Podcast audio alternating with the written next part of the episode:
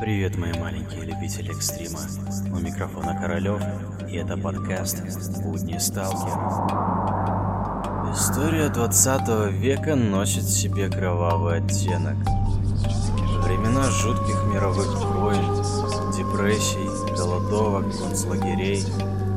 Свидетелей тех событий практически не осталось, а учебники истории давно переписаны на выгодный государству лад. Все, что нам остается теперь, сопоставлять достоверные факты с событиями и легендами, чтобы узнать правду. Где-то глубоко в недрах зоны отселения, среди радиоактивных земель, на 7 гектарах раскинулась парковая зона и двухэтажный дом в стиле старорусского зодчества, построенный в 1876 году принадлежало угодье государственному деятелю Николаю Николаевичу Герарду. Помимо своей длинной истории, поместье успело обрасти легендами, которые пугают приезжих по сей день. Еще во времена Первой мировой войны 19-летняя дочь Герарда, Рита, влюбилась в молодого офицера – После того, как армия перешла в наступление, Рита отправилась с ним, а отец приказал вернуть ее домой. Не перенеся разлуку, девушка застрелилась из пистолета отца, прямо в усадьбе на винтовой лестнице.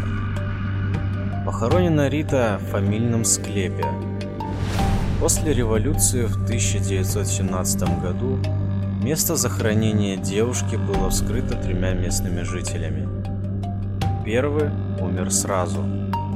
Второй сошел с ума и также впоследствии умер. Третий заболел впоследствии умер.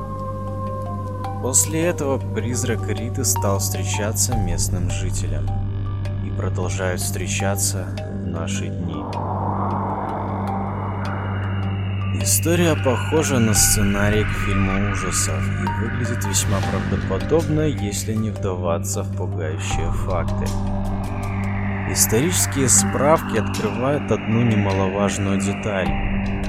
Герард был садистом, который любил пытать людей прямо у себя в поместье.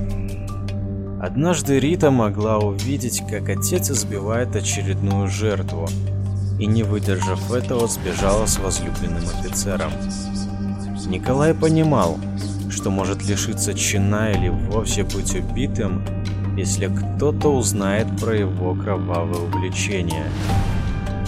Приказав своим людям вернуть ее обратно в поместье, он решил наказать дочь своими жестокими методами, чтобы она навсегда замолчала. Когда Риту вели получать наказание, ей удалось вырваться из рук прислужников отца.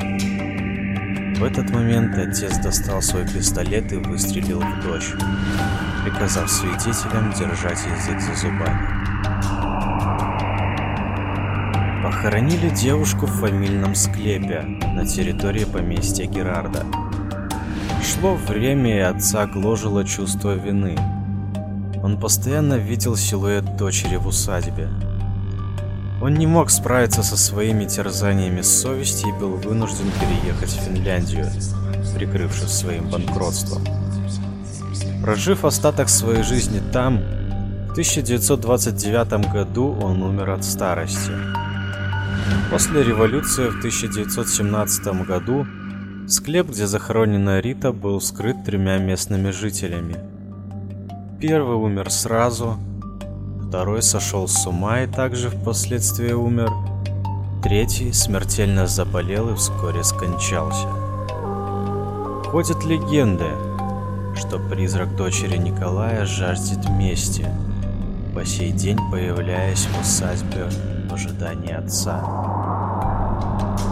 Верить в такую историю или нет, решать исключительно вам. И сколько в себе жестокости и несправедливости скрывают книги по истории, никому и никогда не будет известно. Нам лишь остаются сомнения и догадки, подпитанные доступными историческими фактами. А с вами был Королёв. До новых встреч!